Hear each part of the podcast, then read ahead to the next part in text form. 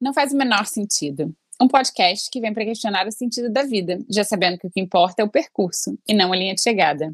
Até porque, se você parar para pensar, chega logo no final é algo que não faz sentido nenhum. Um espaço para a gente dividir as infinitas questões existenciais dessas duas sonhadoras que estão sempre em busca. A gente te convida a se questionar o porquê de algumas das nossas certezas, enquanto de quebra tenta entender o sentido do que a gente veio fazer aqui. Eu sou Isabel Arruda. Eu sou Luana Fornaciari e esse é o Não Faz o Menor Sentido. Não faz o menor sentido. Não faz o menor sentido. Não faz o menor sentido. Não faz sentido. Não faz o menor sentido. Não faz o menor sentido. Faz o menor sentido. Não tem o menor sentido. Não faz o menor sentido. Não faz o menor sentido. Não faz o menor sentido. Não faz o menor sentido. Não faz o menor sentido. Não faz o menor sentido. Episódio 46, estamos de volta, não faz o menor sentido. E vamos para o que interessa. E aí, minha amiga Luana, tudo bem com você hoje? E já conta pra gente, introduz aí o nosso tema do dia. Não faz o menor sentido, rigidez. Então, a gente estava essa semana trocando uns áudios e tal, pensando sobre o que, que falar e tal, e surgiu uma conversa sobre rigidez. E eu me dei conta de que eu sempre fui uma pessoa muito rígida, sabe?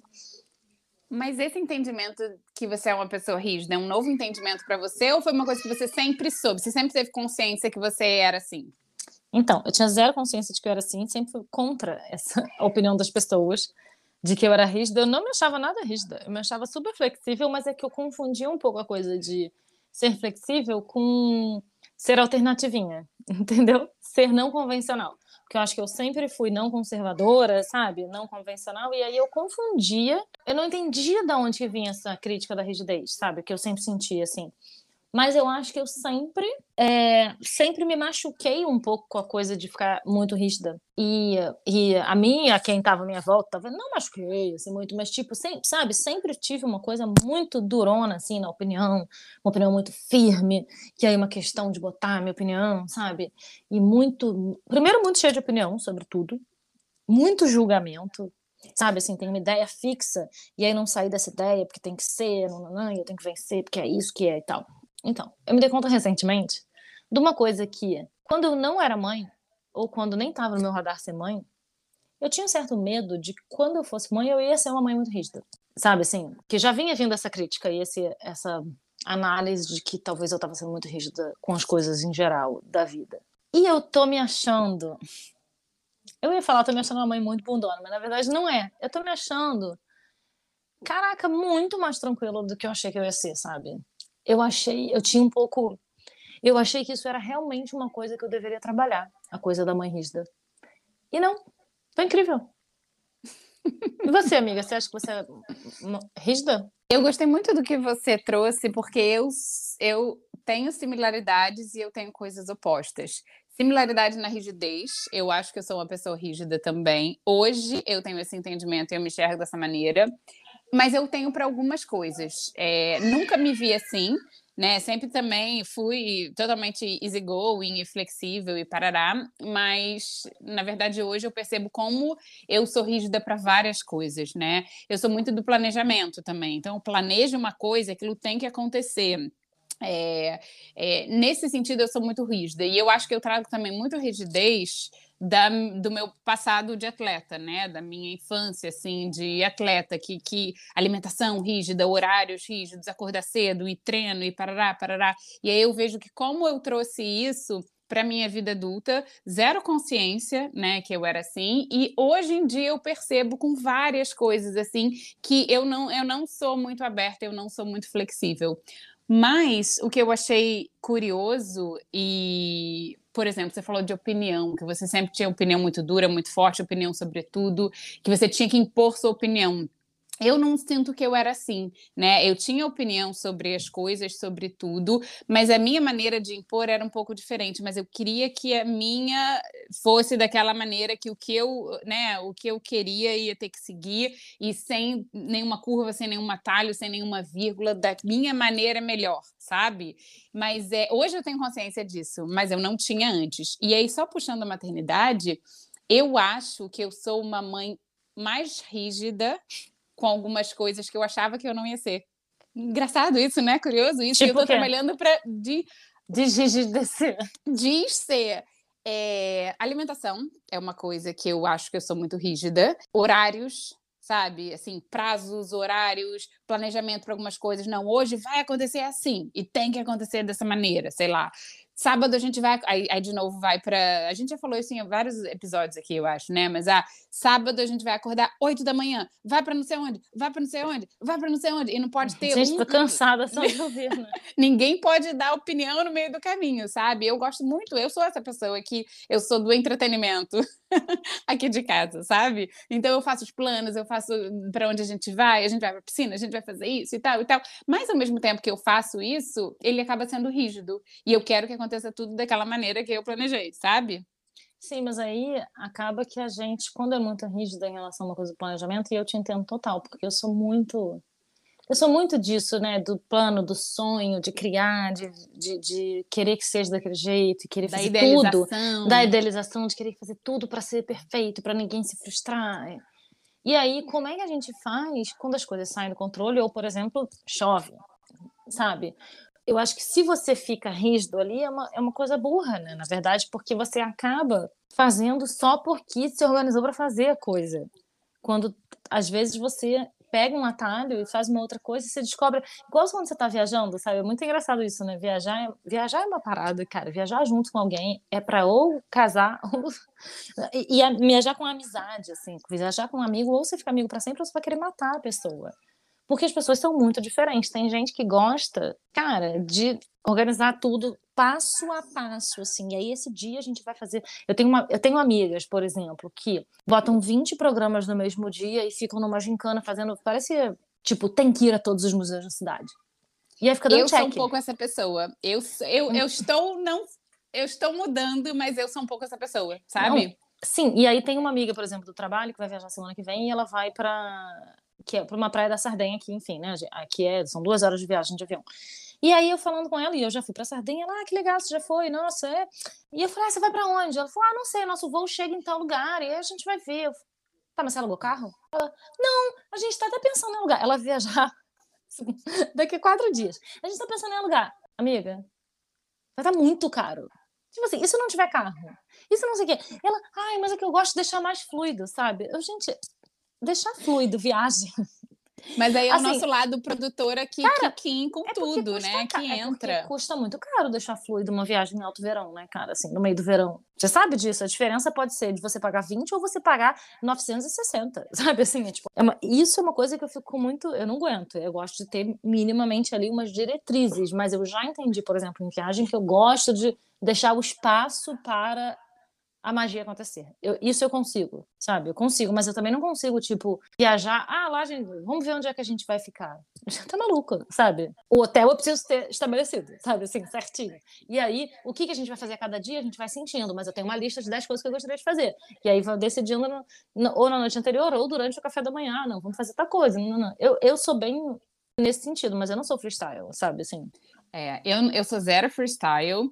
Eu já fui muito rígida de, né, de, ah, vamos passar uma semana, sei lá onde, de ter programa todo dia organizado e cada dia vai ser aquilo e tal, sem espaço. E aí eu fui aprendendo muito com meu marido, né, com a troca, enfim, de, de deixar realmente espaço, de ser mais fluido. Agora, é engraçado, veio uma, uma lembrança aqui, uma memória na minha cabeça, você falando da questão da idealização, né? Eu, eu sou muito dessas, assim, que eu idealizo as coisas também e eu quero que aconteça da maneira que eu idealizei. E isso, obviamente, quando a gente bota, coloca muita expectativa, a chance de frustração é muito alta, né?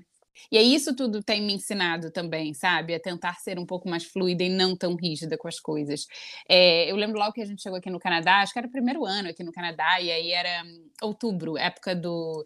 é, Aqui tem a, a patch de abóbora, sabe? Porque aí vai ter o Halloween, e aí você vai, tem Uhum. milhões de programas que você vai na fazenda, não sei o que, parará. E aí a Catarina tinha quatro anos, e aí eu, né, não, a gente precisa ir no patch de abóbora para fazer lá a abóbora do Halloween, e que o canadense faz isso, e a gente vai fazer também, quer conhecer e tal e tal.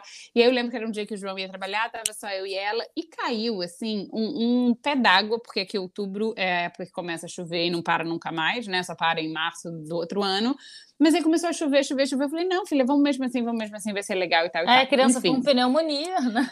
Botei a criança de quatro anos no carrinho. Era tipo pegar três ônibus para chegar até o lugar. Eu não tinha carro ainda na época, né? Aí pegamos, sei lá, três ônibus, chegamos até o lugar. E aí é uma fazenda, lama para tudo que é lado. Roubada, gente. Tudo bem, nossa. legal, divertido, mas assim, uma roubada. E eu sou dessas de- do perrengue, eu gosto de perrengue, sabe? Gente, eu acho legal gente, eu sou cada vez menos essa. Eu sou Deus. super do perrengue. Mas aí chegou um momento que a gente tava lá no trenzinho e tal, e foi divertido, a gente pegou a abóbora, mas chegou um momento que eu olhei pra criança, a criança tava ali toda molhada, sabe? Aí eu olhei em volta e falei, já deu, né? Acho que chega, já deu, vamos embora, porque não vai dar pra fazer o resto do programa, do trenzinho, disso, aquilo. Vamos aceitar a vida como ela é. Tá chovendo, tá chovendo, a gente se adapta e vamos embora. E teve uma outra vez também, a mesma coisa, a gente tava aqui logo no início, a Catarina ainda super pequenininha, eu botei na cabeça que eu queria subir, fazer uma trilha. Só que eu não tinha ideia, tinham me falado que a trilha ia demorar meia hora, na verdade a trilha demorava, sei lá, uma hora, a gente não estava preparado com roupa, com lanche, com nada, mas a gente chegou no tal lugar e eu botei na minha cabeça que eu ia fazer a trilha. Começou a chover de novo, torrencialmente, e aí toda hora o João, cara, vamos voltar, vamos voltar. Eu falei, não, só mais um pouco, só mais um pouco. Então eu tenho um pouco isso, sabe, de não, vamos até o final. E aí isso vai também um pouco no episódio que a gente falou de não desistir. Ah, não, eu Nossa. botei isso na cabeça, vamos até o final. Persistência, parará. Mas aí a mesma coisa, eu cheguei no topo, todo mundo exausto, molhado, cansado, não dava pra ver nada. Eu falei, ah, tá bom, chega, deu, Isabel, menos rigidez. Esses episódios vão me ensinando, sabe? Mas Gente, é, sério. Não, sério. Eu não sou uma nem, nem fudendo essa pessoa, sabe assim? Mas eu adoro um perrengue.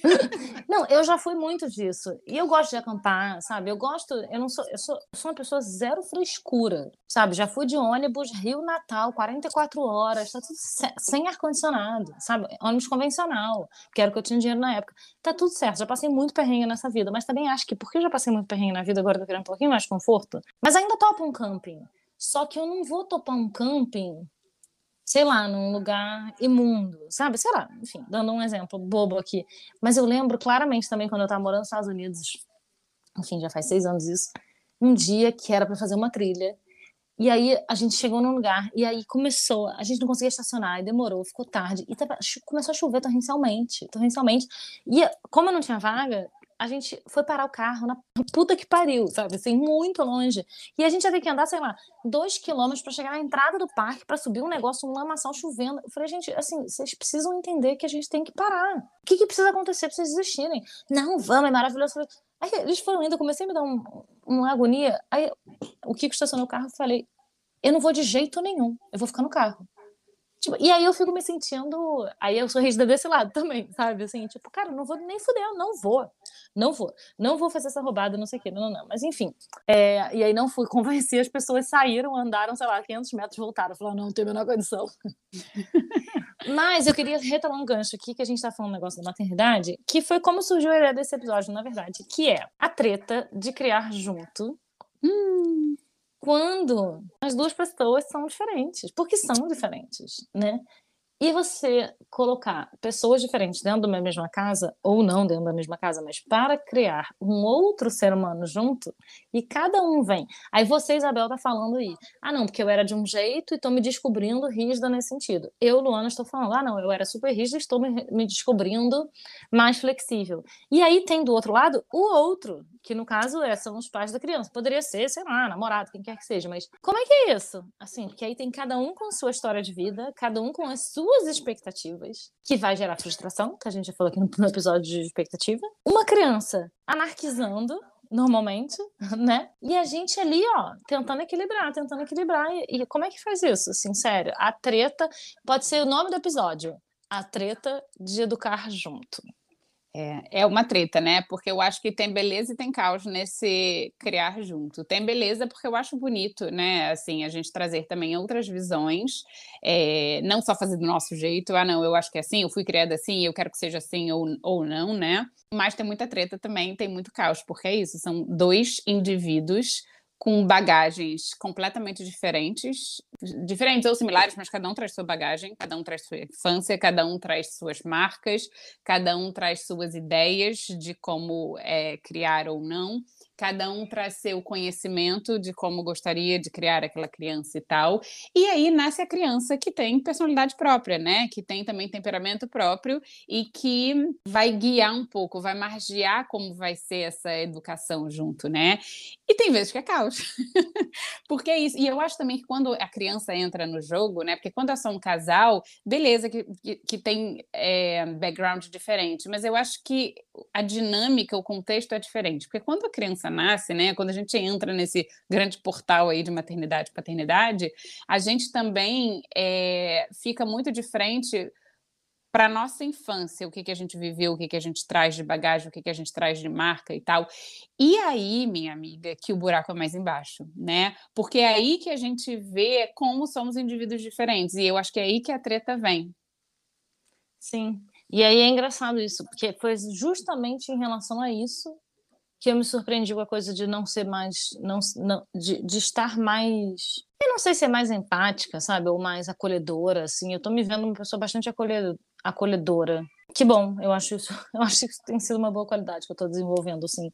Mas é, é, é uma questão, né, que você tem expectativas em relação, sei lá, todas as grandes questões, as grandes tretas que podem acontecer na educação de uma criança. Comida, sono, educação, uhum. escola, quais, quais, são as expectativas? Fralda, o que quer que seja. Se você for com um olhar de ouvir o que o outro tem para dizer e ouvir que, e olhar o que, que a criança está trazendo, pode ser legal esse, esse, esse caminho de descoberta junto, pode ser um caminho de descoberta para essa nova, para essa família, né, que vai crescendo junto assim.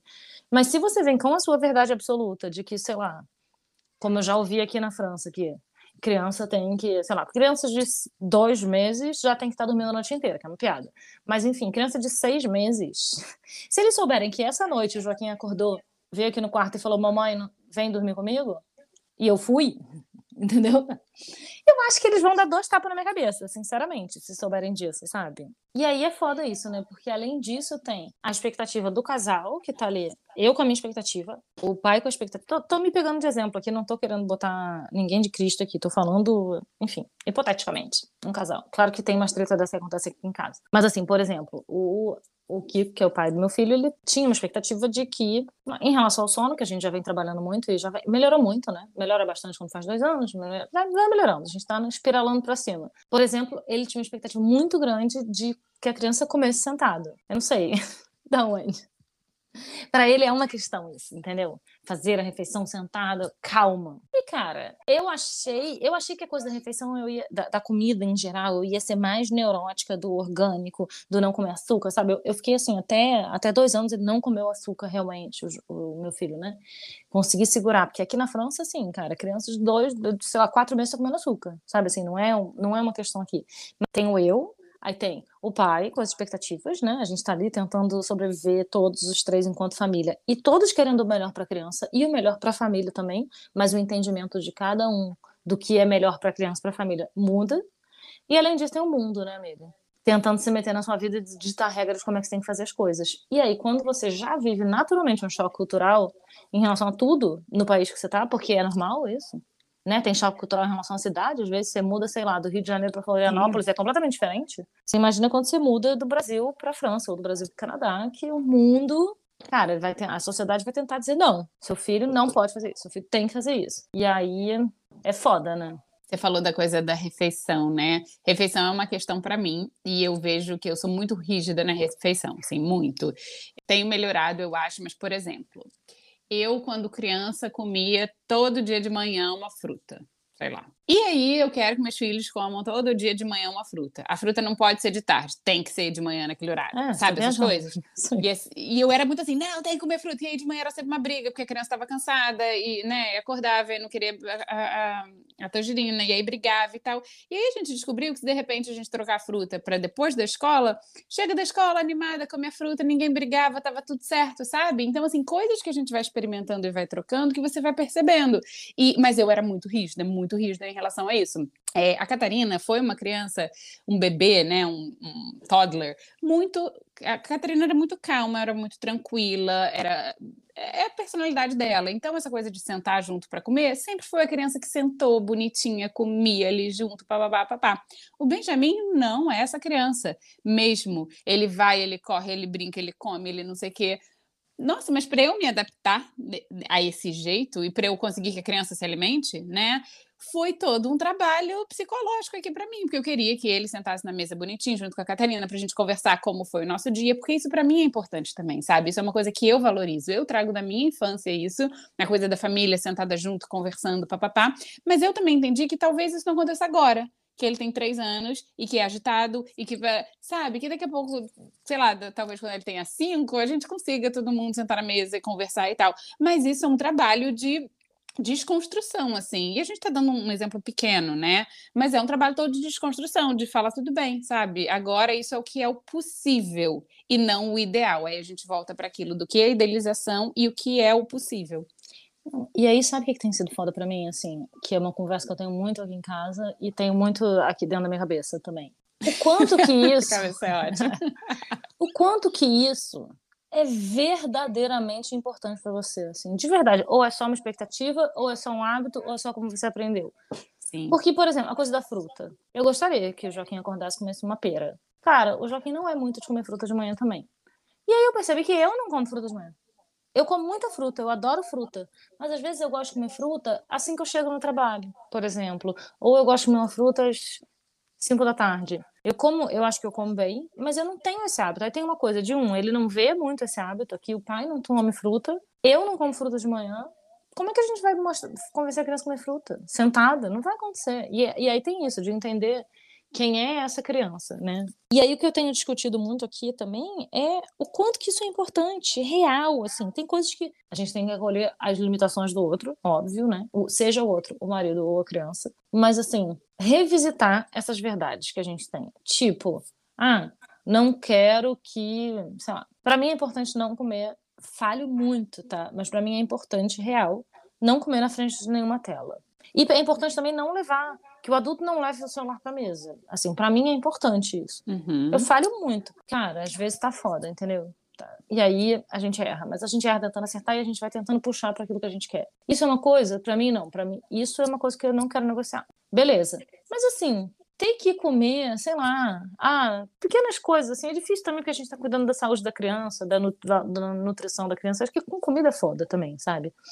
Mas, tipo, por exemplo. Comida eu acho um campo minado, eu acho difícil, assim, né? Eu acho uma discussão difícil. Mas, o, o assim, o que eu acho que você está falando, né, e que para mim faz sentido, eu acho que a gente tem que saber o que, que não é negociável, né? Isso, isso para mim é importantíssimo, é inegociável. E aí a gente olha aquilo e até como um casal, porque talvez para mim o que é Sim. inegociável não é para o João e o que é, para ele é não é para mim. Mas eu acho que é o convite para conversa, para várias coisas que melhora o relacionamento do casal, da família, de tudo, que é um convite para a gente realmente olhar para o outro, né, com é, um, olho, um olhar atento, né, e com o coração mais aberto Sim, também. exatamente. Não trazendo a nossa verdade absoluta. E eu sou essa pessoa que muitas vezes eu quero trazer minha verdade absoluta.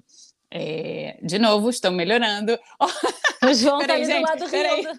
João acabou de vir aqui pegar um café. Vem cá, João, vem, vem dar uma participação no nosso, no nosso podcast. Fala. É, o assunto é rigidez. Eu, ó, calma, você não está no, no áudio. Não eu tá sou uma pessoa rígida ou não?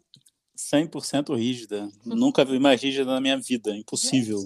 Impossível. Brala mulher de convicção, entendeu? A mulher Sim. que tem opinião formada. Não, de vez em quando ela bota na, na cabeça assim, tipo, por exemplo, amanhã vai fazer sol. Eu vou trabalhar, mas ela vai para um lago. Se tivesse chovendo, ela ia para o lago. Podia estar tá nevando, ela botou na cabeça que ela vai para o lago, ela vai para o lago. Aí eu já. Quantos anos de casado a gente tem? 15 anos, sei lá, com 13, 12, sei lá. O que, que acontece? Quando ela começa, ele fala: tudo bem, eu não vou. Porque eu sei que vou me estressar. Não, mas eu vou ficar com as crianças. Eu não vou, eu vou ficar em casa. Tchau. Divirta-se. Mentira, mentira. Tá falando isso só para fazer tipo. Não é. Ô, João, pergunta. te conheço. João. Isabel, Isabel, eu, eu, eu, pulo fora dos programas, mano. Não dá, não dá. Quando ela bota uma coisa na cabeça, vai estar tá chovendo, nevando, tornado. Gente, é muito ela bot... é ela botou roubada. na cabeça que ela vai fazer uma coisa, ela vai fazer. Não interessa. Não interessa. É uma mulher. Isabel, A Ruda é uma mulher de convicção. Essa é minha amiga. Isso aí. Eu Pode- concordo. Então vai aí. ter a convicção lá do jeito dela. Eu, Mas eu tô eu fora. melhorando. Fala que eu tô melhorando. Ela tá melhorando, né? Então, Tá bom, pode voltar. até, até, até porque a Catarina agora, né, tá falando não também para jogar mais dela, né? Tipo, eu não vou, não vou. Aí ela agora então só tem ela e o Benny. Beijo pra vocês. Gente, Olha, eu queria dizer, eu queria, eu queria. em minha defesa. Em minha defesa, que essa pessoa chegou aqui, fez uma participação no nosso podcast e foi embora. Em minha defesa, não é bem assim, e ele vai a todos os programas, tá? Acaba indo. Tem algumas coisas eu fico flexível, outras não, mas ele acaba indo nos programas. Mas tá bom, acabou com a minha imagem aqui. Mas é verdade, gente, é verdade. Eu sou meio cabeça dura. Assumo. É... Gente, sério, agora? não tô conseguindo me recompor. Participação especial. João Participação Paulo. especial. Queria só levantar aqui, que é eu fico me perguntando, que é uma questão em relação a isso, só para fechar aqui, essa coisa de, de criar junto, que é uma, uma questão, tipo, você tem uma criança. Eu acho que, que o Joaquim e o Benny se parecem nisso, assim. São crianças livres, né?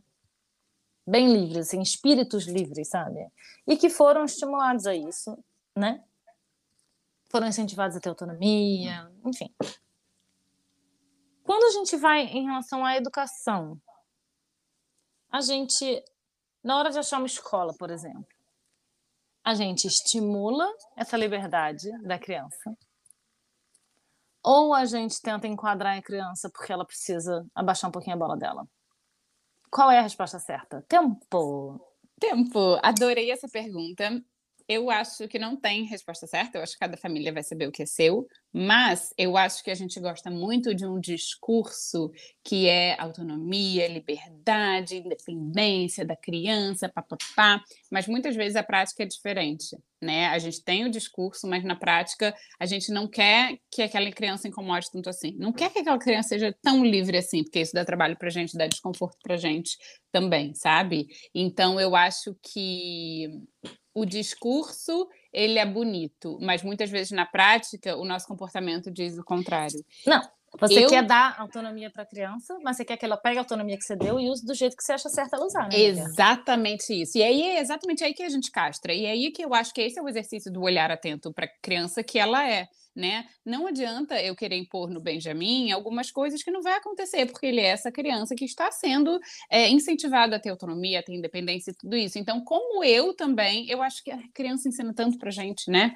Como que a gente adapta o nosso comportamento incentivando aquilo que a gente quer de verdade naquela criança. E além disso, a gente, ah, eu acho que a gente tem que se colocar como um curioso, simplesmente olhar que criança é essa. Além de que você quer, entendeu? Porque o que, que essa criança está trazendo para você? Quem é essa? Quem é? Quem é o seu filho? Não quem você quer moldar, no que, que você quer que ele se transforme, sabe? Sim, nossa, total. Eu acho que o convite é exatamente esse, mas é difícil, né? Em alguns momentos a gente consegue se colocar nesse olhar de curioso e, e, né, e, e ver e, e esperar vir dele, né, da criança. Mas é difícil, né? Com Até várias coisas. É difícil até porque a gente tem que proteger para que ele não se machuque, né? Isso é o nosso papel também. Sim, é. Eu acho que quando vai para o lugar do, de ah, pode se machucar, ou da segurança, né? Da segurança física e tal, aí é uma outra questão, né? E realmente a gente tem que estar ali atento. Mas é, é abrir espaço também para tudo isso, né? Abrir espaço para a gente desconstruir, para a gente criar umas rupturas em nós, das nossas verdades, de tudo que a gente acredita, do que nos foi ensinado, né? Para fechar, eu queria ler um negócio para você, que é uma é um texto que eu gosto muito, na verdade, que eu acho que tem a ver com tudo isso da coisa da rigidez, que é um vídeo famoso do Bruce Lee. Water é o, o nome do texto. E aí eu vou eu peguei a tradução aqui e vou ler para vocês, que é que atravessa as rachaduras. Não seja assertivo. Ajuste seu objeto e você encontrará uma maneira de contorná-lo ou atravessá-lo. Se nada dentro de você permanecer rígido, as coisas do lado de fora se revelarão. Esvazie sua mente e fique sem forma. Disforme como a água.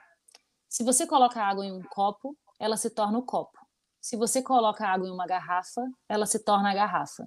Se coloca em um bule, se torna o bule. Agora, a água pode fluir ou pode bater, seja como água. Lindo, lindo. E eu acho que isso, para mim, tem sido o exercício de vida, assim, né? De tentar ser mais como água. Porque é isso, eu não quero criar esses muros, eu não quero ficar batendo. Eu me entendo hoje como essa pessoa rígida, mas eu acho que eu já estou num processo de fluidez, de libertação, assim. E... Mas é um, é um eterno vigília, sabe? E eu estou comprometida comigo de fazer essa vigília para ser mais como água. Isabel, Isabel, Isabel. ai, ai. Então tá, minha amiga, gostei do nosso episódio. Espero que vocês tenham gostado aí em casa também. Gostei. E ó, queria dizer que a gente pediu e aconteceu. A gente tem um pedido de ouvinte aqui que tá muito interessante e a gente vai trazer na semana que vem. Não é, é semana que vem, amiga. Ah, ela vai, ela. Na outra semana, daqui a 15 dias, a gente vai trazer o pedido de ouvinte. Então, nos vemos daqui a 15 dias. Oba! Então tá, querida. Um beijo, beijo. para vocês e até daqui a 15 dias. Beijo. Um beijo. Não faz o menor sentido.